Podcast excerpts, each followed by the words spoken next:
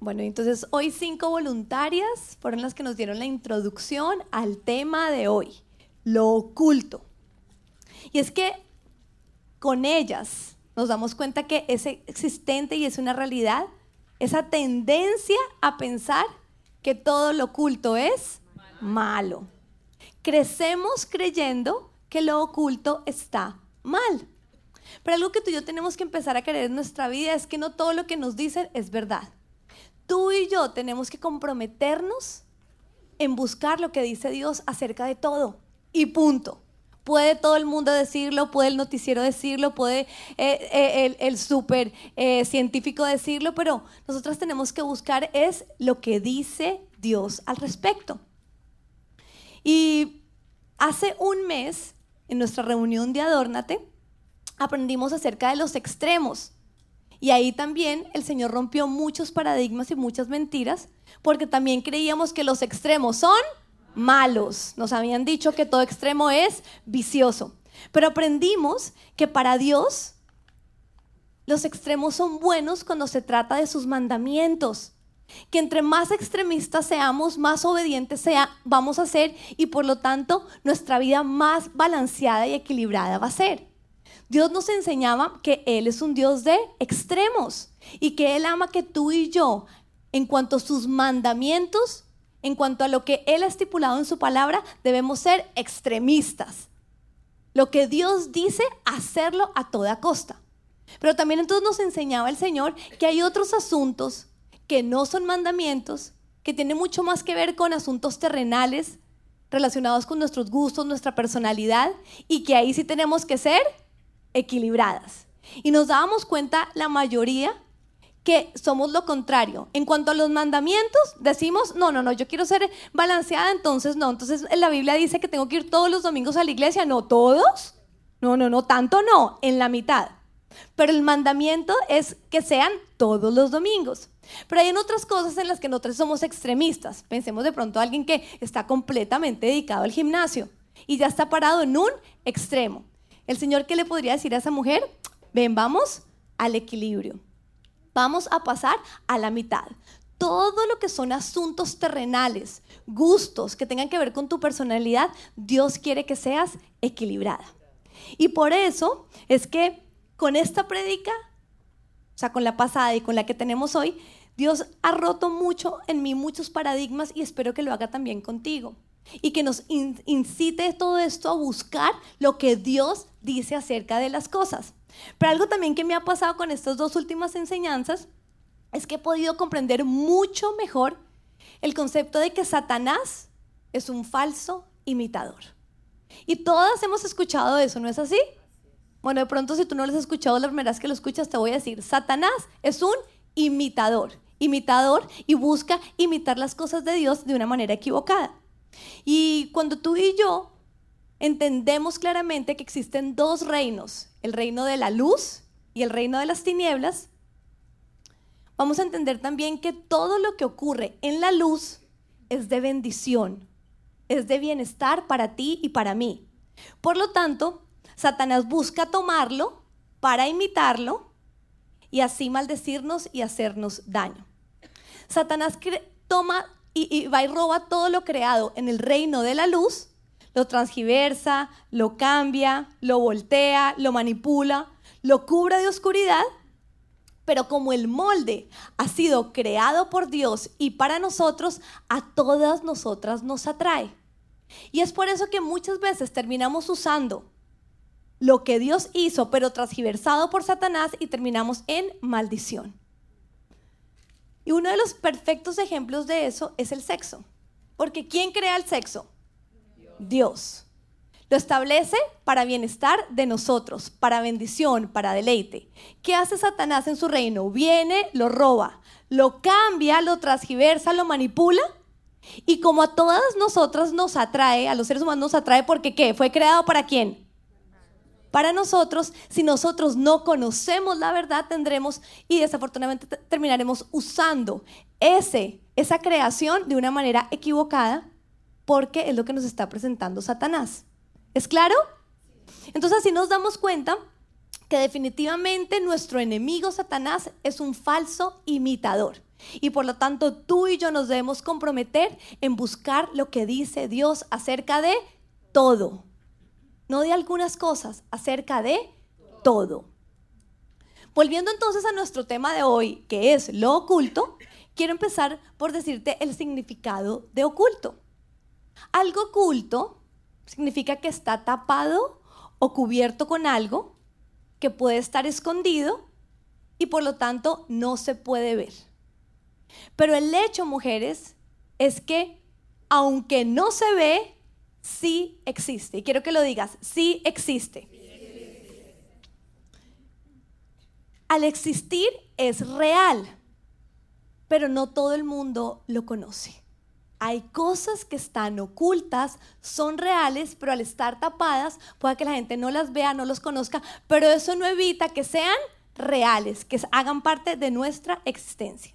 Entonces muchos de ustedes se pueden estar preguntando, bueno, pero entonces, ¿por qué hablar de lo oculto en una reunión de mujeres cristianas? Me refiero a mujeres cristianas, cualquier mujer que ha venido hoy aceptando una invitación, aquí no hay nadie obligado. ¿No es así? Todas hemos venido voluntariamente sabiendo que vamos a la iglesia. ¿Y qué es la iglesia? La casa de Dios. Entonces, ¿por qué hablar del oculto? Mira, hablamos del oculto porque tú y yo, al venir acá, evidenciamos una realidad que es que anhelamos ser bendecidas. Anhelamos a toda costa estar bien. Y para estar bendecidas necesitamos entrar en un concepto de libertad. Y la libertad tiene todo que ver con lo oculto. No saber manejar lo oculto te roba la libertad te pone como prisionero. Cuando investigaba también acerca del concepto de la libertad, me dio risa darme cuenta que uno de los significados de la libertad se da en términos del opuesto. ¿Y qué es lo contrario a una persona libre? Una persona prisionera, presa. Por lo tanto, para que tú y yo podamos ser libres, debemos, primero, identificar todo lo que nos ha sido oculto, y luego, segundo, saber qué debo hacer con lo que está oculto. ¿Interesante? Vamos entonces hoy a aprender tres acciones poderosas que podemos usar ante lo oculto para ser libres. Te lo voy a volver a repetir, las que toman apuntes, sería buenísimo que tomaras apuntes. Se ha comprobado que cuando tú tomas apuntes, eh, interiorizas mucho mejor la información. Y si tú quieres ser una mujer libre, puedes sacar tu celular tomar apuntes ahí. Si tú quieres ser una mujer libre, tú necesitas saber qué hacer con las cosas que están ocultas. Porque como ya lo vimos, todo lo oculto, aunque esté oculto, es real, existe. El hecho de que no lo veas al principio no quiere decir que no esté ahí. Tres acciones poderosas que tú y yo podemos usar ante el oculto para ser libres. La primera. El primero en ocultarte cosas fue Dios, Padre. El primero en ocultarnos cosas a ti y a mí fue Dios, Padre. Y aquí vemos que lo primero que hace este postulado y esta realidad es romper el paradigma que veíamos, porque ninguna de nuestras cinco voluntarias nos habló de algo bueno. Y todo lo que Dios hace es bueno. Dios Padre nos oculta cosas. Y el primero en revelarnos que el Padre nos oculta cosas es su Hijo Jesucristo. Y esto está en Lucas 10, versículo 21. Y dice, en esa misma ocasión, Jesús se llenó del gozo del Espíritu Santo y dijo, oh Padre, Señor del cielo y de la tierra, gracias por esconder estas cosas de los que se creen sabios e inteligentes y por revelárselas a los que son como niños. Sí, Padre, te agradó hacerlo de esa manera. Cuando Jesús nos revela que el Padre oculta ciertas cosas a la humanidad, y tú y yo somos parte de la humanidad, Jesús lo hace con gozo. Él se goza en darse cuenta que el Padre le dio por esconder ciertas cosas. Como quien dice, Jesús definitivamente tiene un alma eh, muy infantil, ¿no es cierto? Porque no es sino que tú le digas a un niño, vamos a jugar las escondidas, ¿y qué ocurre?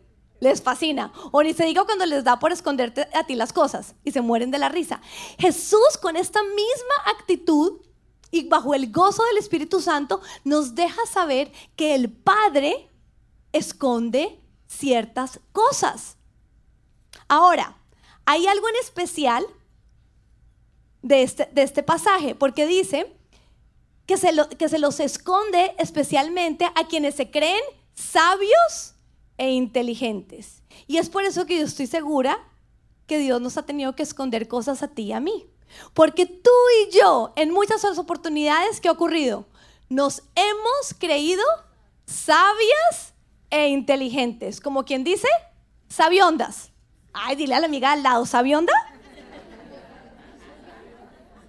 En muchas oportunidades creemos que no las sabemos todas. Hay ciertas áreas en las que sentimos que tenemos el PhD. Pero mira lo llamativo, porque es justo en esas áreas en las que el Padre esconda cosas. Pero ¿por qué, pastora? ¿Por qué? Porque el Padre le da por esconder cosas en lo que yo me siento que sé, en lo que yo siento que soy inteligente. Y la razón es porque Él quiere que nosotras dejemos de creernos sabias e inteligentes en nuestro propio pensar y seamos como niñas dependientes de Él para aprender. Dios nos oculta cosas para llamar nuestra atención para llevarnos a una condición de aprendiz. Por algo, mis queridas mujeres, los discípulos le llamaban a Jesucristo, que es la Trinidad, le decían como el Maestro. Y tú y yo deberíamos aprender a llamar más seguidamente a nuestro Dios Maestro. Porque cuando lo llamamos Maestro entendemos que Él tiene algo para enseñarnos. En todo, lo que tú y yo nos creemos súper sabiondas, están ocultas cosas de papá Dios que tú y yo deberemos, deberíamos ir a buscar. Esto es poderosísimo. Esta es una verdad que tú y yo no sabíamos. A mí Dios me ministró con esto. Y por eso quiero contarte lo último que yo busqué y aprendí. Imagínate que la semana pasada fuimos con mi esposo a Expolit. Para quien no saben, Expolit es la feria cristiana que ocurre una vez al año aquí en la ciudad de Miami.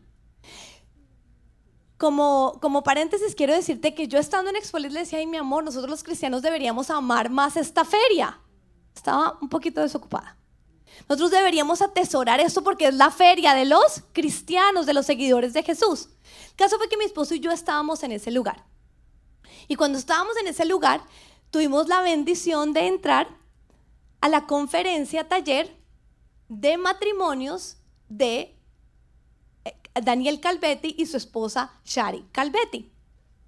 Y cuando llegamos a la conferencia taller, como Daniel, eh, conocemos a Daniel, ustedes vieron, es el invitado que tuvimos el domingo pasado acá. Él nos dijo, bienvenidos, claro, pero por favor sigan. Y nos sentó en primera fila, como yo senté a todas ustedes preciosas mujeres especiales. Él hizo lo mismo con nosotros y nos sentó en primera fila. Entonces quiero que te imagines, están tus pastores en primera fila en un taller de matrimonios con Daniel Calvetti y su esposa. Y yo estaba ahí como niña, me dicho, queriendo aprender. Y en primera fila descubrí un principio que estaba totalmente oculto para mí con respecto a mi matrimonio. Y era la honra como fundamento a mi esposo. Qué poderoso fue ese día para mí. Porque como estaba en primera fila, pude ver lo más cercano posible las actitudes de Shari con Daniel mientras que él predicaba. Como era, una, era un taller conferencia, ellos se pasaban el micrófono. Y pude también proyectarme tantas veces en Full Start cuando predico con mi esposo en matrimonios, nosotros y cada uno tiene su micrófono. Y yo pude, yo quería aprender de ella cómo hacía, porque les voy a confesar algo, a mí me cuesta trabajo en Full eh, House estar ahí sentada en mi esposo porque a veces no sé qué hacer. A veces no sé si mirarlo, no mirarlo, mirarlos a ustedes, o sea, como que a veces no me hallo. Entonces yo empecé, yo quería aprender ella cómo hacía, pero ella, les, las voy a actuar.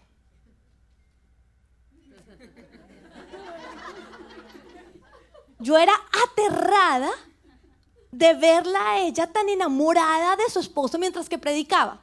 Y como buena melancólica me podía identificar que había ciertas cosas, como estaba en primera fila, que estaba planeado que ella dijera y adivinen quién las terminaba diciendo. Y que a mí me pasa mucho también con mi esposito. Pero yo la veía ella que seguía. Le escurría la baba, no había problema. Él decía, ay, como lo dije ella. Y eso empezó a ministrar mi corazón. Yo, Dios mío, y empiezan a hablar sobre un fundamento en el matrimonio que el Señor les regaló a ellos, que es la honra. Y quiero contarles además algo con lo que también me sentí identificado y que también me gustaría que tú identificaras eh, eh, en tu matrimonio. Y es que todos nosotros podemos ser o task people o people people. ¿Qué quiere decir eso? Nosotros podemos ser personas enfocados en una tarea o podemos ser personas que estamos enfocados en personas. Y eso también lo aprendí en el último taller en, Orange. Y no quiere decir que ninguno de los dos sea malo. Lo bueno es que tú identifiques cuál eres tú. Yo con claridad soy una persona de tareas. A mí me dicen, tienes que llegar a las 8 y yo voy a hacer qué? Todo lo que me toque hacer para llegar a las 8, porque estoy trazada con una tarea. Y mi amiga Shari, porque ya la considero mi amiga, ella es una persona también de tareas. Y adivinen, Daniel Calvetti, ¿qué es? De personas. Entonces, tantas invitaciones que ellos tienen, nos estaban compartiendo eso en su taller, tantas invitaciones que ellos tienen donde tienen que llegar a una hora específica. Y Shari hace todo, tres niños arreglados los tiene montados en el carro, todos están listos. Y Daniel, esto lo contaban ellos, Daniel sale, van justo, mejor dicho, ya van un poquito tarde, ya van cinco minutos tarde. Y sale Daniel y se encuentra con el vecino. Y Shari, y Daniel empieza a hablar con el vecino, le pregunta qué está haciendo, qué ocurrió. Imagínate, ¿qué harías tú en esa situación? La cara, yo me imaginé, y ellos nos preguntaban, ¿tú qué harías? Y a mí ya la cara se me había torcido, los ojos, yo ya había regañado a Pedro, no se había pasado.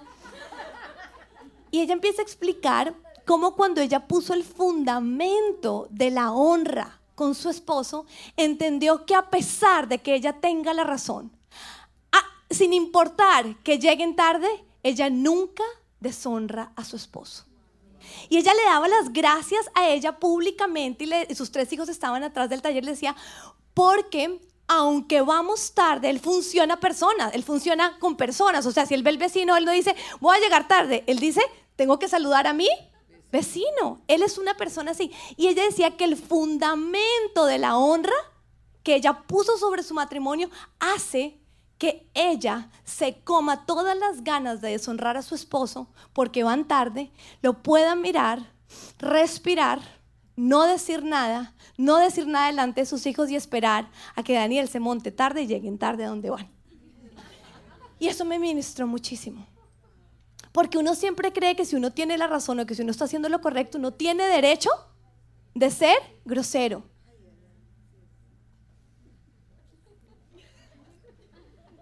todo lo que dice este pasaje era verdad en mi vida este día de Expolit. Mujeres, aún la parte de creerme sabionda. Porque te voy a contar lo que sucedió justo antes de entrar a ese taller. Nos encontramos además con dos personas de la iglesia quienes tenían el horario de todas las conferencias de Expolit. Y yo se los pedí prestado y empecé a buscar sobre la iglesia infantil cuál era la próxima, la conferencia taller acerca de iglesia infantil. Y dije exactamente esto. Le dije a mi esposo, mi amor, quiero ir al de la iglesia infantil porque nuestro matrimonio está súper. Sin embargo, en medio de la búsqueda de la iglesia infantil, mi esposo en un infinito amor me dijo, pero sabes que Daniel nos invitó y quiero que estés conmigo. Como niña, me dejé guiar y terminé en primera fila de esta conferencia taller. Y quiero compartirte algo que surgió de esto y quiero que rodeen el video.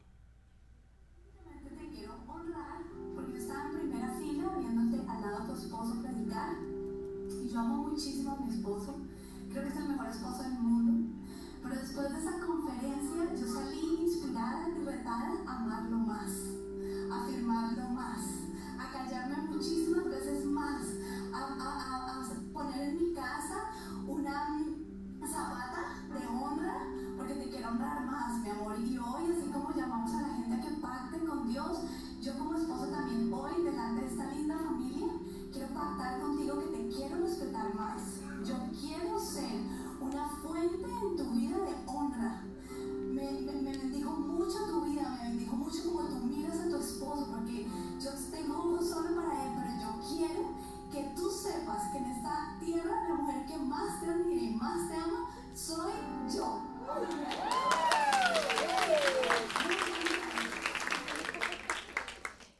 Compartirlo porque eso sucedió en el segundo servicio.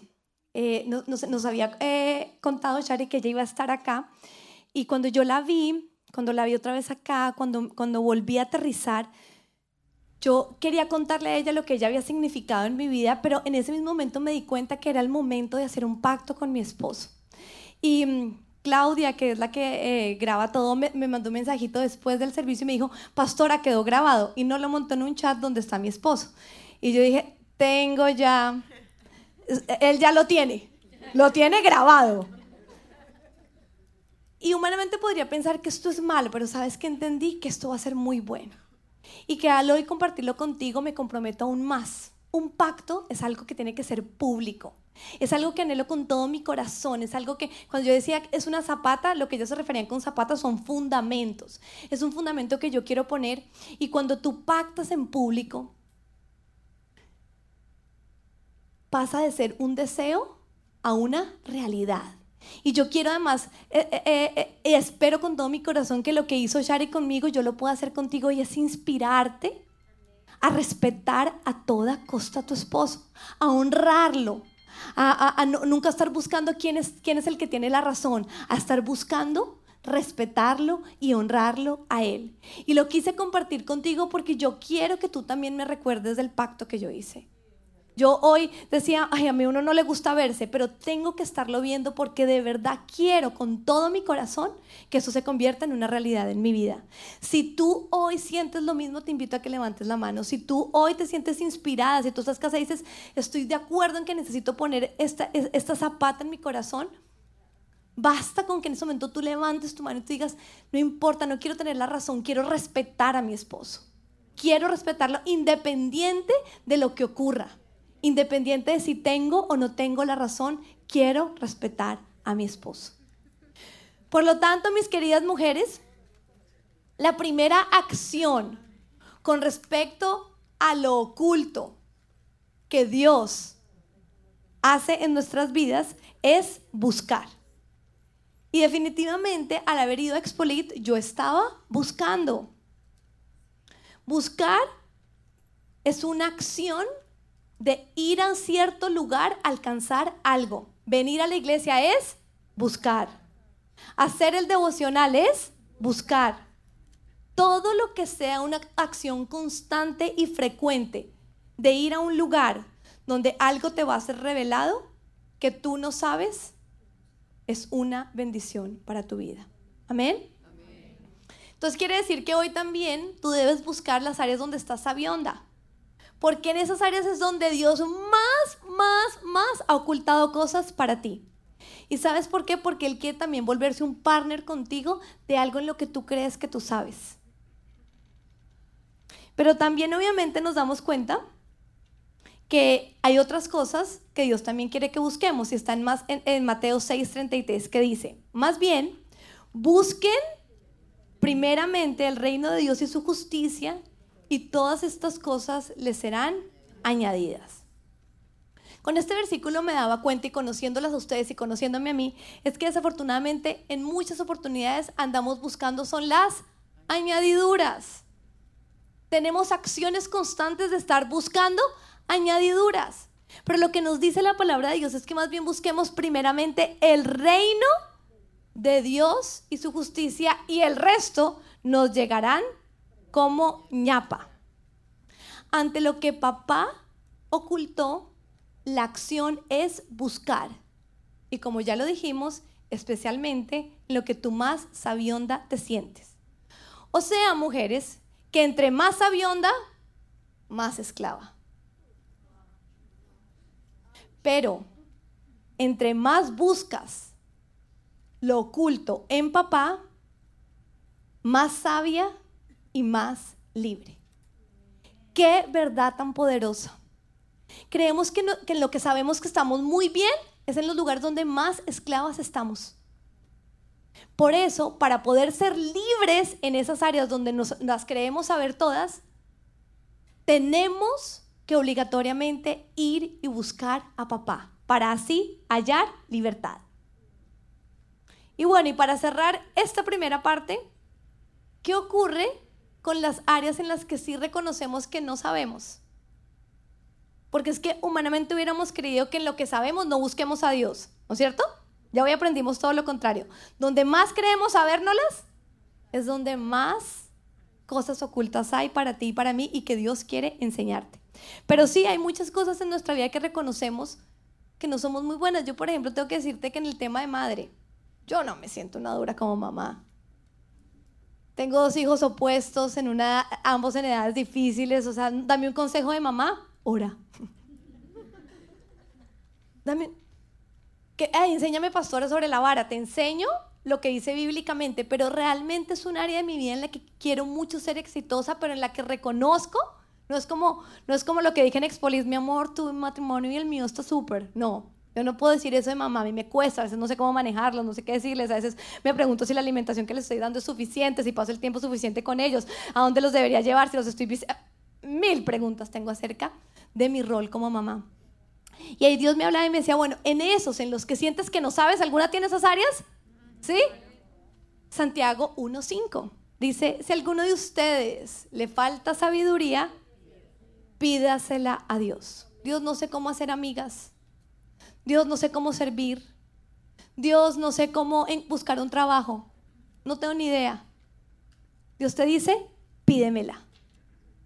Porque Él te la dará pues Dios da a todos generosamente sin menospreciar a nadie.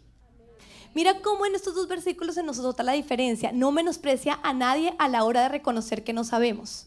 Pero a la hora de la sabiduría dice que Él sí excluye a los sabiondos e inteligentes, que se creen inteligentes. Amén. Segundo, segunda acción.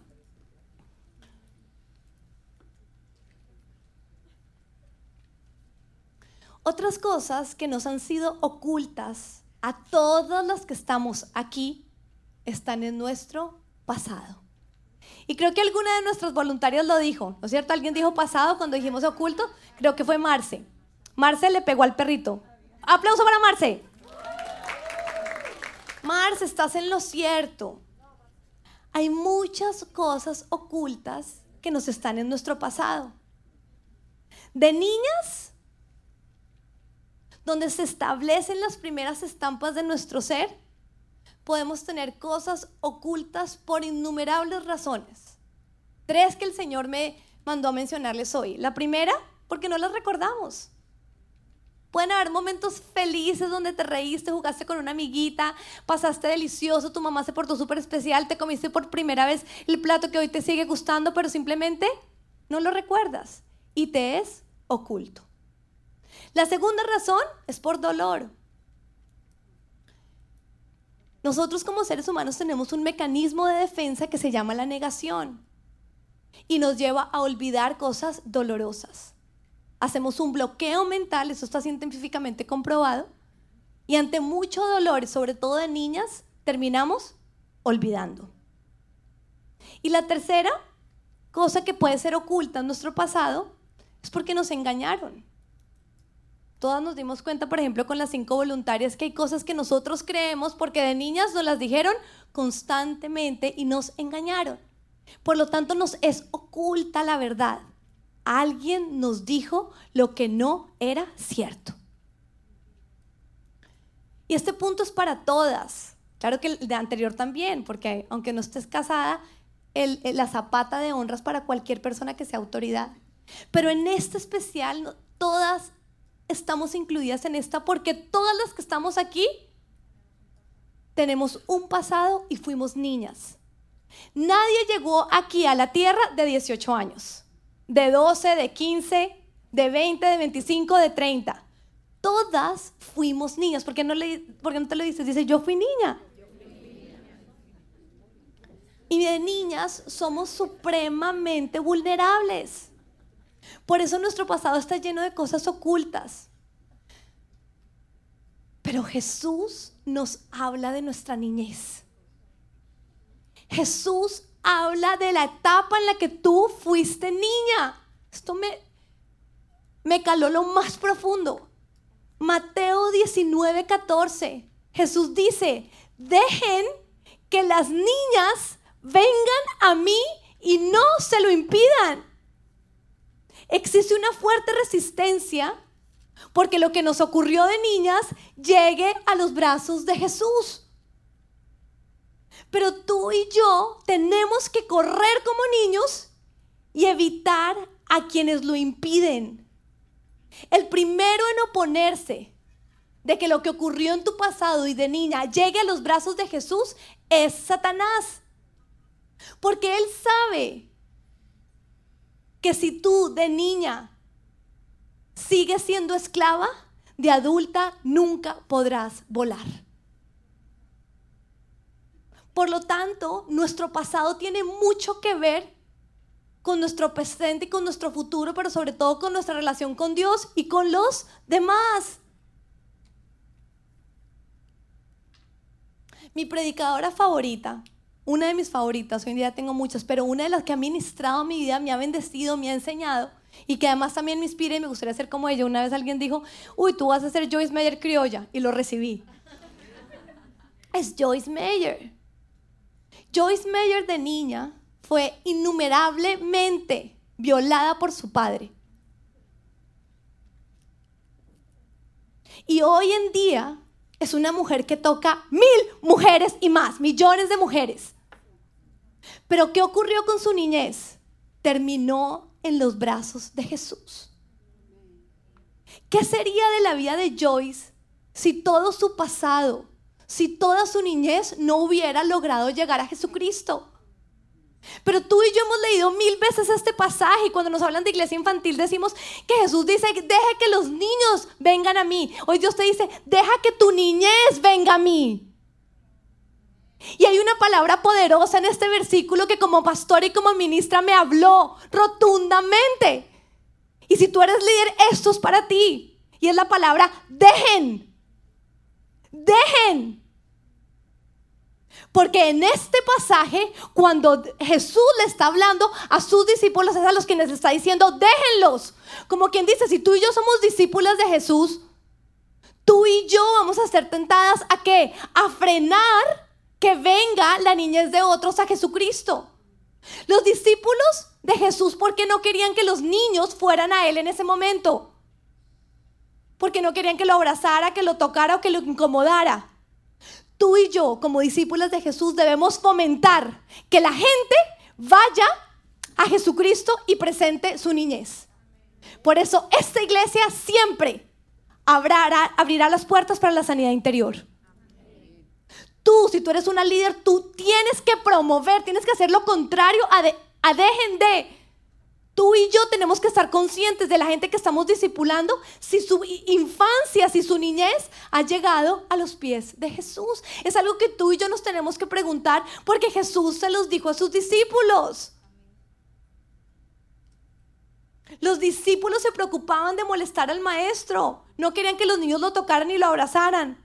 Pero nuestro ser de niña debe abrazar el cuerpo de Jesús, que es la iglesia.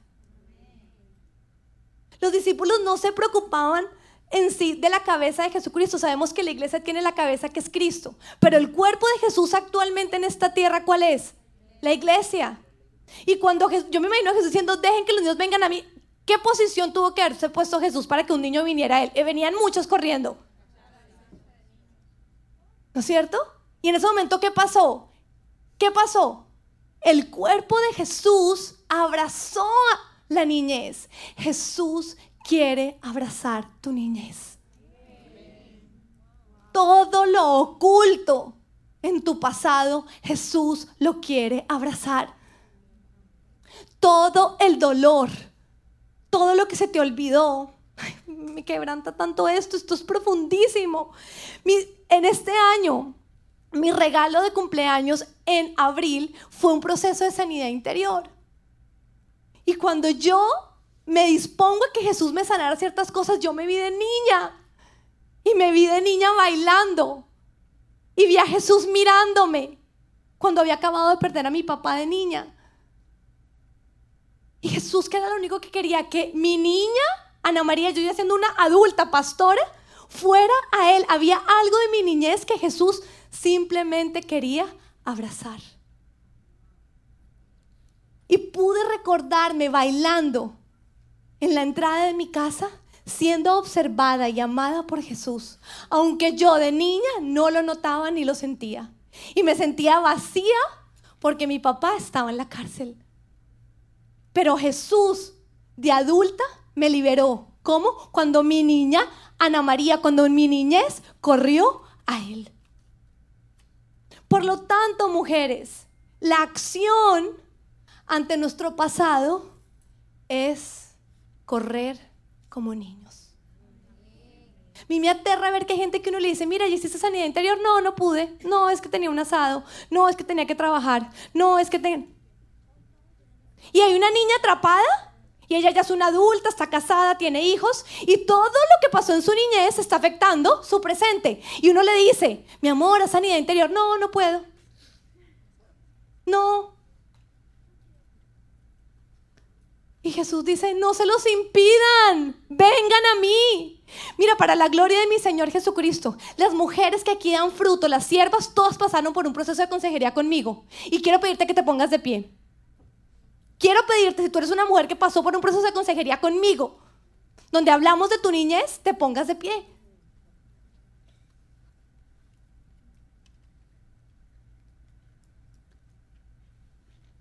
Porque no es que, porque somos el cuerpo de Jesús.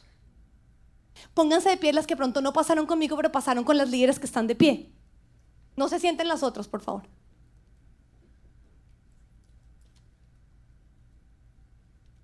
todas las mujeres que han pasado por un proceso de sanidad interior, donde se ha hablado de tu niñez con tu pastora, con un líder. Miren, con todo el amor, mujeres, yo recibo esta palabra de Dios para las que están sentadas. Yo no voy a ser una discípula la que Jesús les dice, déjenlos. Yo voy a ser una discípula que va a correr para llevárselos. Yo te imploro hoy en Adórnate que tú entiendas que tu niñez tiene que llegar a los brazos de Jesús. Que hay cosas ocultas, que hay dolor y que hay engaños en tu niñez. Esto es prioridad número uno. Dice Jesús que de ellos es el reino de los cielos. El reino de los cielos comenzó acá en la tierra. Tantas cosas que tú sigues esclava y que tú sigues viviendo en infiernos producto de tu niñez.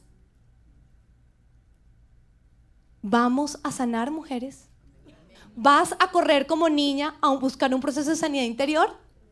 ¿Vas a permitir que Jesús abrace tu niñez? Amén. Gracias a las que están.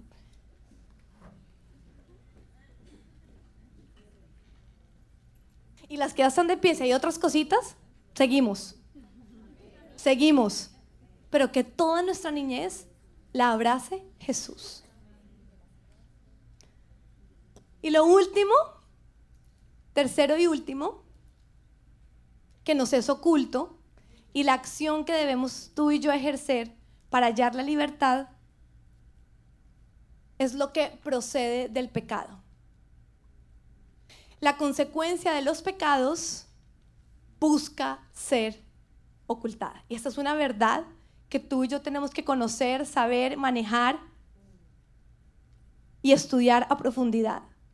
Juan 3:20 nos dice, porque todo el que hace lo malo odia la luz y no viene a la luz para que sus acciones no sean expuestas. Esto nos pasa a todos cuando pecamos. Queremos que lo que viene después apenas después de que pecamos, la consecuencia sea oculta.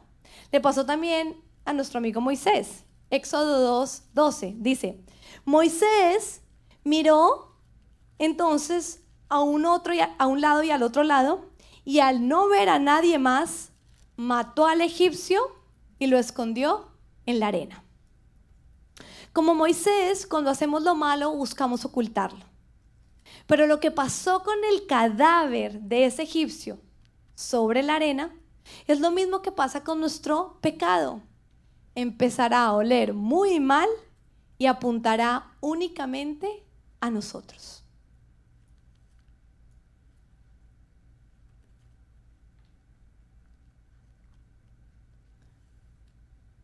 Moisés se ve completamente estancado en su rol de egipcio y en su rol de hebreo por ese cadáver. Proverbios 28:13 nos dice que quien encubre su pecado jamás prospera. Quien lo confiesa y lo deja, haya perdón. Por lo tanto, la acción correcta ante el oculto producto del pecado es confesar. Moisés, aunque quisiera avanzar como egipcio, debido a ese cadáver, no podía. Pero dijo, bueno, no, listo, ya, me voy a olvidar de los egipcios, ya maté a uno, me voy a ir con los hebreos. ¿Pudo avanzar como hebreo? Dice que al otro día, dos hebreos, eh, dos egipcios también lo vieron y también lo culparon. O sea, él ya no tenía para dónde irse. Sus dos roles estaban completamente estancados. ¿Debido a qué? A ese cadáver oculto. con todo el respeto, y la misericordia que requiere el asunto del aborto, una mujer queda completamente estancada como futura madre, como mujer, como futura esposa, empleada, amiga, en todos sus roles debido a un aborto. Y creemos que abortamos y no se lo hemos dicho a nadie, no lo hemos confesado y no va a pasar nada. Va a pasar de todo. Te va a pasar lo que le pasó a Moisés. Tienes que lidiar con ese cadáver. Y yo sé que tiene que ser supremamente abrumador. Pero la salida a esos cadáveres, a todas las consecuencias de un aborto o a cualquier pecado, es confesión. Necesitamos sacarlo, mujeres. Necesitamos hablarlo. La confesión requiere diálogo, comunicación, requiere que se te derramen tus lágrimas, requiere un arrepentimiento, requiere decirlo. Yo veo que en mi oficina, la, qué pena llorar, no, estás haciendo lo correcto, estás limpiando todas las consecuencias y la inmundicia de ese cadáver en tu corazón. No sigas creyendo que después de pecar la respuesta es ocultar. Y esto tiene que ver con nuestro pecado personal. Pero también hablemos del pecado de otros sobre nuestra vida. O sea, cuando el que pega, el que peca es tu prójimo. Y quiero contarte lo que me ocurrió ayer porque para mí esta es la mismísima prueba de que Dios quería hablar de esto. Es una confirmación para mí. Yo cuando empiezo, eh, cuando, se acaba este adórnate, yo empiezo a preguntarle a Dios de qué vamos a hablar la próxima reunión y yo empiezo a orar y a orar y a orar. Y yo creo que una pastora lo que tiene que hacer es orar y orar y orar para preguntarle a Dios qué quiere hablar, pero sobre todo también enseñar de lo que ella ya ha aprendido. Y, cuando el Señor me, entrega los temas, yo los empiezo ahí a, si los puedo empezar a escribir o empiezo a hacer mucho esfuerzo porque no se me olviden también siempre ocurre algo antes de predicar y es que viene una eh, experiencia contundente para mí que Dios me muestra que sí era el tema. Imagínate que ayer eh, había una persona que insistentemente, una ovejita, me decía que quería hablar conmigo. Yo, claro, mira, pero no, no pero pastor, tomémonos un, un, un, smoothie, porque eh, acostumbrábamos a hacer eso, tomarnos smoothie juntas. Bueno, el caso es que yo ayer tenía una lavada de ropa. Entonces yo le dije, no, pues mira, en vez de, te cambio el smoothie por venirme a ver aquí lavar. No, mentira. Le dije, te era un poquito de verdad. Le dije, te cambio el smoothie por un delicioso té en mi casa y mientras tanto lavo. Tenía tres lavadotas, tenía mucha ropa acumulada. Entonces ya, claro, delicioso, no sé qué. Bueno, cuando nos sentamos, yo, bueno, cuéntame, pues el smoothie no era una consejería, yo quería hablar conmigo y empezamos a hablar y hablar y hablamos delicioso. Y a lo último ella me dijo, bueno, pastor, es que hay algo que tú no sabes de mí que yo siento que ya te tengo que contar. Yo, imagínate para mí, yo ya tengo este tema fresco, estoy trabajando en la prédica, se me paran mis antenas. Yo, claro, dime. Y me cuenta que tiene un hijo drogadicto.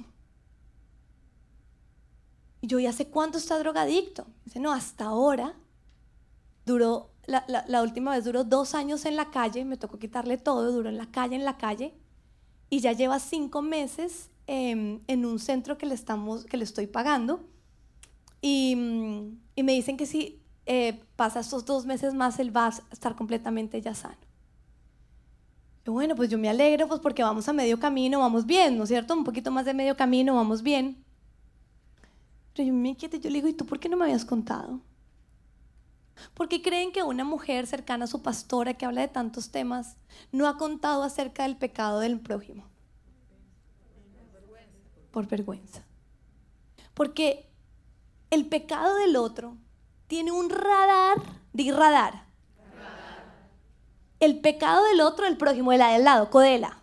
Uy, su pecado tiene un radar que busca llegar a lo más profundo de tu corazón, a lo más íntimo. Y entre más prójimo sea, más logra encontrarlo porque más te conoce.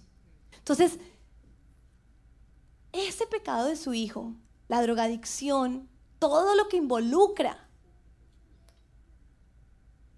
la condición de él, había llegado a dónde? A lo más profundo del corazón de su mamá, pues claro. ¿Y ella qué hacía con ese pecado? ¿Ella cómo se sentía? Súper avergonzada. Y cuando llega a lo más íntimo de tu corazón te genera engaños, te genera mentiras y tú sientes y crees que lo más correcto es ocultarlo. Después de que me lloró, me contó, yo también moqué ahí, sobre todo en la presencia de Dios, Dios diciéndome, enséñale a tus mujeres, perdón, a mis mujeres, porque ustedes no son mías, ¿son de quién? De Él. Enséñale a mis mujeres de Full Life que cuando se trata del pecado del otro, hay que aprender a esquivar la ofensa. Y unos dirían, uy, no, pero tan crudo, hay que aprender a esquivar ofensas.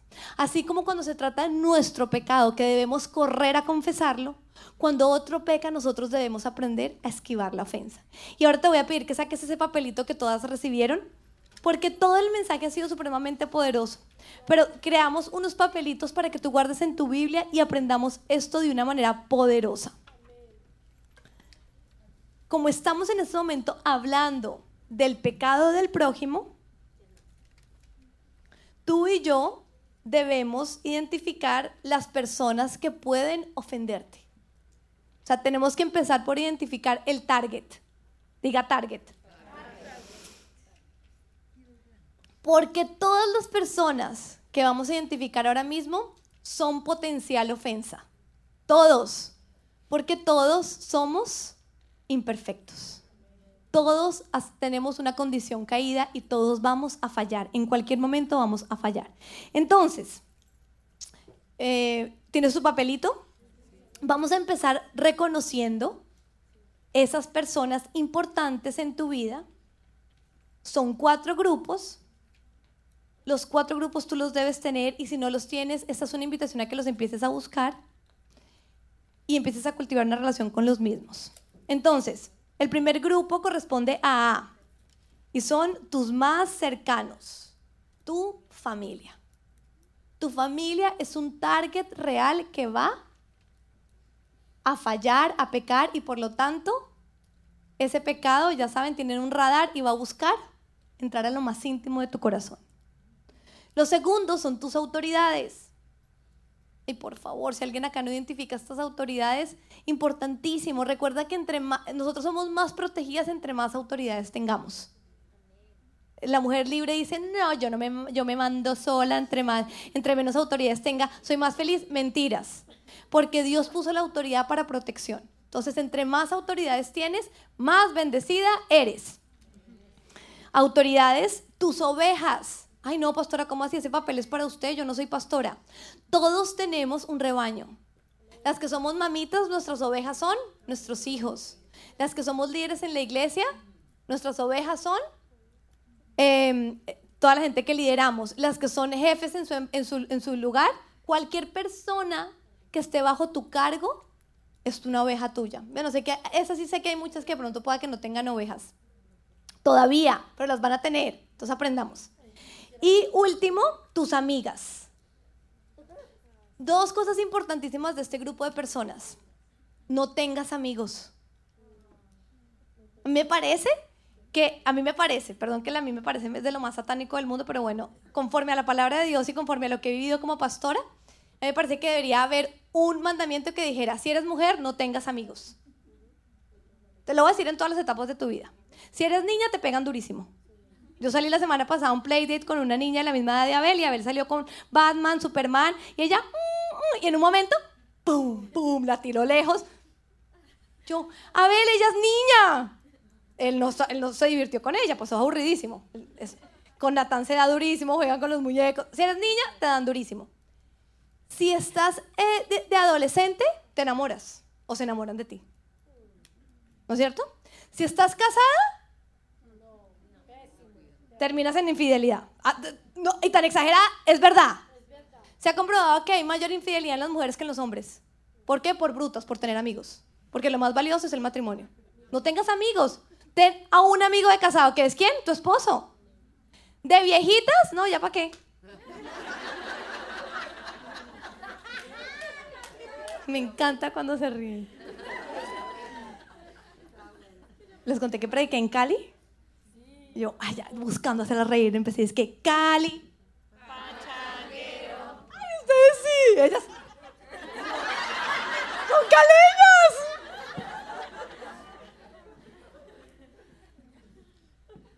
No tengamos amigos. O sea, ¿tengamos qué? Amigas. Amigas. Punto. No hay una etapa en la vida en la que valga la pena tener un amigo. No. Además, hace una cosa, por ejemplo, de adolescente. Nos, si te llenas de amigos, después vas a querer mil cosas de esos amigos que no va a tener tu marido. es que por todos lados es negativo. Uno tiene un amigo, Jesucristo. ¡Wow! Además, hace una cosa, Jesús no lo modeló. Él no tuvo amigas.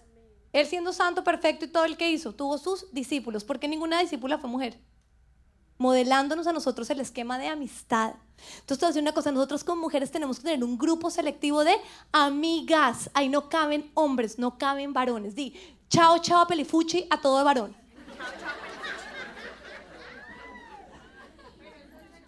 ¿Listos? Ni solter. Mira, te voy a decir una cosa. No, yo tengo mi amigo, me lleva a todos lados. O termina enamorado de ti o tú terminas enamorado de él le parte el corazón a alguien. No, no tengas amigos, búscate una amiga que te lleve y te haga y te, trastee. Eso, gloria a Dios. Mira, te voy a decir una cosa, esto no es un mandato, pero es algo sabio. ¿Para qué? Mire, ¿cuántas no terminan en noviadas con el amigo que nunca les gustó? No quiero que ninguna levante la mano. El diseño es eso, los polos opuestos se atraen. Entonces, ¿uno con quién? Con el marido, sea el amigo, es punto, punto, punto, repunto, repunto. Te voy a decir algo, si tú eres mi oveja y quieres que yo te pastoree, no tengas amigos. Punto. Soy firme, voy a, vamos a ganar. En todas las áreas vamos a ganar. Todas las áreas vamos a ganar. Muy bien, y maneras entonces de esquivar los pecados de estos cuatro grupos de personas. Y aquí vamos a hacer un juego. Entonces di juego. Hoy estoy que me predico. Entonces ni mira el reloj y nadie se puede parar. Si eres mi oveja, no te pares. No, mentira. No, pero de verdad no te pares que está buenísimo. Maneras de esquivar los pecados de estos cuatro grupos de personas. Lo primero, hablarlo a solas con la persona. Pero bueno, antes de decirte las, las cuatro maneras de esquivarlas, vamos a identificar una de estas cuatro maneras para cierto grupo de personas. Entonces primero las voy a explicar y después tu juego va a ser tratar de hacer un matching, ¿ok? Entonces, por ejemplo, para la familia, ¿cuál crees que es? Para las amigas, ¿cuál crees que es? Para las autoridades, ¿cuál crees que es? Y para las ovejas, ¿cuál crees que es? Esto no es doctrina, pero son consejos sabios que tú puedes adoptar y para, para, para que te traiga bendición a tu vida. Entonces, pero eso sí es general y es bíblico. Maneras de esquivar los pecados de la gente a nuestro alrededor. La primera es hablarlo a solas con la persona. Alguien te falló, te hizo daño. ¿Qué debo hacer para que no quede en lo más profundo de mi corazón? Para que no quede en lo oculto, en lo más íntimo mío. Debo ir y buscar a esa persona y a solas hablar con ella con respecto al asunto. Eso está en Mateo 18, 15. Segundo, te falló alguien Y la manera de esquivarlo es perdonándolo en intimidad con Dios. En un tiempo en el que tú estás con Dios a solas, en la alabanza, en tu devocional, alguien te falló, te, te hizo mala cara, mm, te molestó. Para esquivar eso, para que no quede lo oculto de tu corazón, tú vas a Dios. Señor, me dolió, decido perdonarla en el nombre de Jesús. Tercero, otra manera de esquivar una ofensa es no desconfías de las intenciones del corazón de esa persona. No desconfías de las intenciones del corazón de esa persona. O sea que por lo tanto es un corazón que tú conoces mucho. Alguien cercano te falla, pero tú no, me lo hizo de mala. Yo lo vi. No, el marido. Pues que estoy soplándoles un poquito, bueno. Pero entonces no desconfiamos de las intenciones del corazón de esa persona. Y cuatro, tenemos todas las anteriores. Entonces vas a tratar de hacer tu matching. Aquí no hay correcto o incorrecto, pero las que tengan igual que la pastora ganaron. Pero bueno, entonces, ¿qué crees que es la manera de esquivar la ofensa de los más cercanos a ti, que son tu familia? ¿Cuál le, corresponde, cuál le pondrías? Pongan las que quieras y en el, y en el papelito ponlo, pon tu número a tus autoridades, ¿cuál crees que es la manera más sabia de esquivar esa ofensa? Toda la gente que está por encima tuyo, que Dios ha puesto, a quien tú le debes honra, pero también te va a fallar. A tus ovejas y a tus amigas, porque ya sabemos que en esta iglesia somos obedientes y no vamos a tener amigos. La manera que tú puedes tener amigos si eres casado es a través de tu esposo que sea tu esposo el que es amigo de esa persona. Ustedes son uno solo, entonces, ay, tal, persona en la iglesia me cae muy bien. Ok, mi amor, hazte amigo de él, punto. Y tú hazte amiga de la esposa, lo más sabio que puedes hacer. Entonces, lo que les digo, esto, fue, ya es una eh, eh, opinión mía personal, pero estoy segura que si nos sentáramos aquí a debatir todas tus respuestas, estoy segura que tendría mucho también que edificarme tu respuesta. Pero quiero que guardes este papelito con mis respuestas porque va a ser una manera sabia de resolver conflictos. Recuerda que estamos en el punto de las el tercer punto y último, que es cosas que pueden estar ocultas en tu vida y que son cosas que otros fallan, pecados de otros que van a quererse ocultar en tu corazón. Por lo tanto, este punto es supremamente importante. Porque este punto es una manera de cuidar tu corazón y Dios nos enseña y nos manda a cuidar nuestro corazón. Una excelente manera de cuidar tu corazón es aprender a esquivar ofensas. Entonces, con, la familia, los más cercanos, no desconfíes de las intenciones de su corazón. Por lo tanto, número tres. Em, eh, Pedro en la casa está de afán o algo, pasa algo y me manotea yo puedo hacer esa pelea muy grave, muy grave, muy grave y digo, tú con la persona que más quiere ser grosera en la vida soy yo. Todo lo contrario, él con la persona que más quiere ser divino es con quién? Conmigo. Pero su imperfección, su afán, su... ¿hizo qué? Manotear. Una excelente manera de esquivar ese manoteo para que no llegue a lo más profundo de mi corazón. Soy la mujer que más irrespetan en la vida. Y es hacer así, esquivar. ¿Cómo? Está de afán, pero me ama. No, de afán, se puso bravo. Pero ayer me hizo el amor delicioso. prometí no volver a hablar tanto de sexo.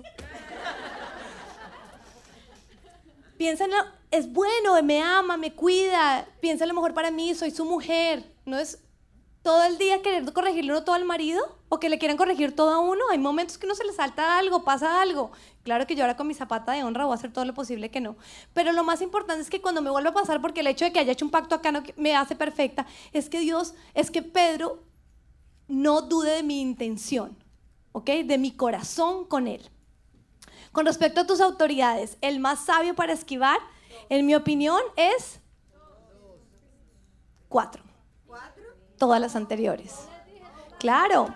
Mira, una autoridad, lo mejor que tú puedes hacer es no desconfiar del corazón de una autoridad.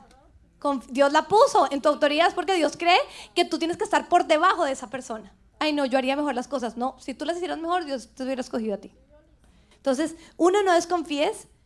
Dos, háblalo solas. Puedes usar, hablar a solas. No, me está molestando mucho algo que está haciendo la pastora conmigo. Búscame, hablémoslo. ¿Cómo es posible que yo me entero de cosas después de un año y, y ahí ya la falta mía en tu corazón en lo más íntimo? ¿Se te pudrió? No. También puedes em, eh, perdonarle una intimidad con Dios. Ay, no me gustó que hizo tal cosa, dijo algo. esa autoridad. Voy y lo perdono con Dios. Todas las anteriores aplican para la autoridad. Todas aplican para todas, pero te estoy dando como un camino para, para, para que lo uses. Tus ovejas. Perdona la intimidad con Dios. ¿Qué tal yo, Natán? Mi amor. Cada vez que pataleas así, me estás hiriendo mi corazón. No. ¿No tanto qué? Ay, hay cosas que Natán hace que me ofende, pero ¿con quién las tengo que resolver? Con Dios. Yo sé que hay que hablar, pero hay ciertas cosas que Natán hace que ni siquiera son, ¿me entienden? O sea, por favor, resuelve muchas cosas en intimidad con Dios. Miren, ustedes hacen tantas cosas, ¿qué tal yo llamarlas a mi oficina cada ratico? No te reíste en mi predica y me dolió el corazón. Dios, hazla reír. ¿Sí me entiendes? O sea, las ovejas y ciertas cosas, la gente que está bajo tuyo, el mejor para resolver eso va a ser en la intimidad con Dios, pero también aplican todas. Y bueno, ¿y tus amigas? Háblalo a solas. Para, para fortalecer amistades tenemos que tener tiempos donde hablamos a solas. Una amistad verdadera y profunda ha tenido que tener una reunión a solas donde se han tenido que hablar de cosas que consecuencias de pecado. Si tú eres una amiga que nunca eres capaz de confrontar a otra amiga, no eres amiga. ¿Listo? Cerremos, mujeres, pongámonos de pie y cerramos. tres campos, el último dividido en dos, donde encontramos cosas ocultas. La primera, Dios. ¿Qué hacemos cuando Dios nos oculta cosas? Las buscamos. ¿Dónde es donde Dios más te va a ocultar cosas? Donde más te crees sabionda e inteligente.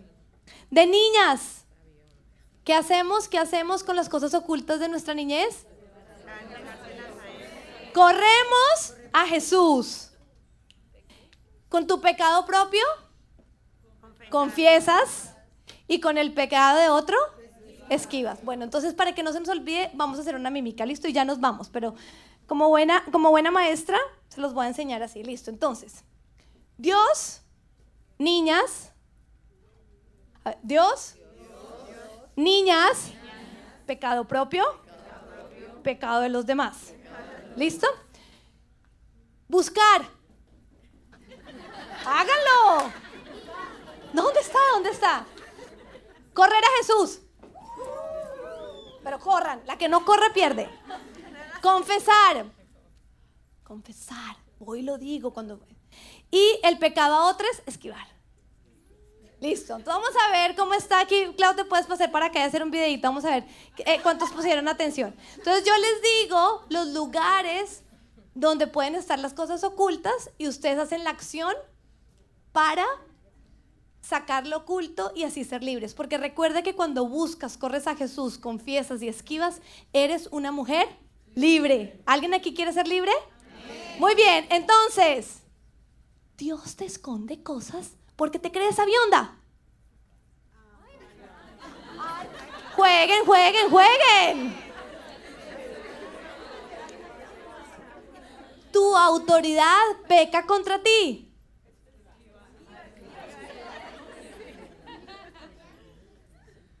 De niña hicieron algo malo contigo. Claula, que no corre, me la va sacando. para que no, para que para que, para que no me, eh, eh, la cojan contra mí. Pecado, tu propio pecado, mentiste. Fuiste grosera. Fuiste grosera. Muy bien. ¿Tu esposo te manoteó? En mi trabajo soy la que más sé.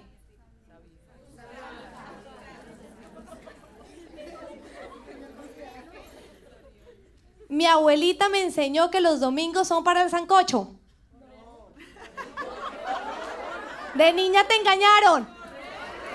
Abuelita, vas a llevarle a tu abuelita a Jesús. Esa abuelita muy mala.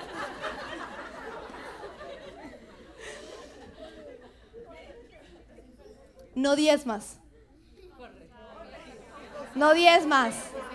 Confiesa. Pastora, tengo un problema con el dinero, a tu líder, a tu esposo, soy tacaña, vara, no creo, soy desconfío de Dios. Confiésalo, confiésalo, confiésalo. Y que Dios las bendiga.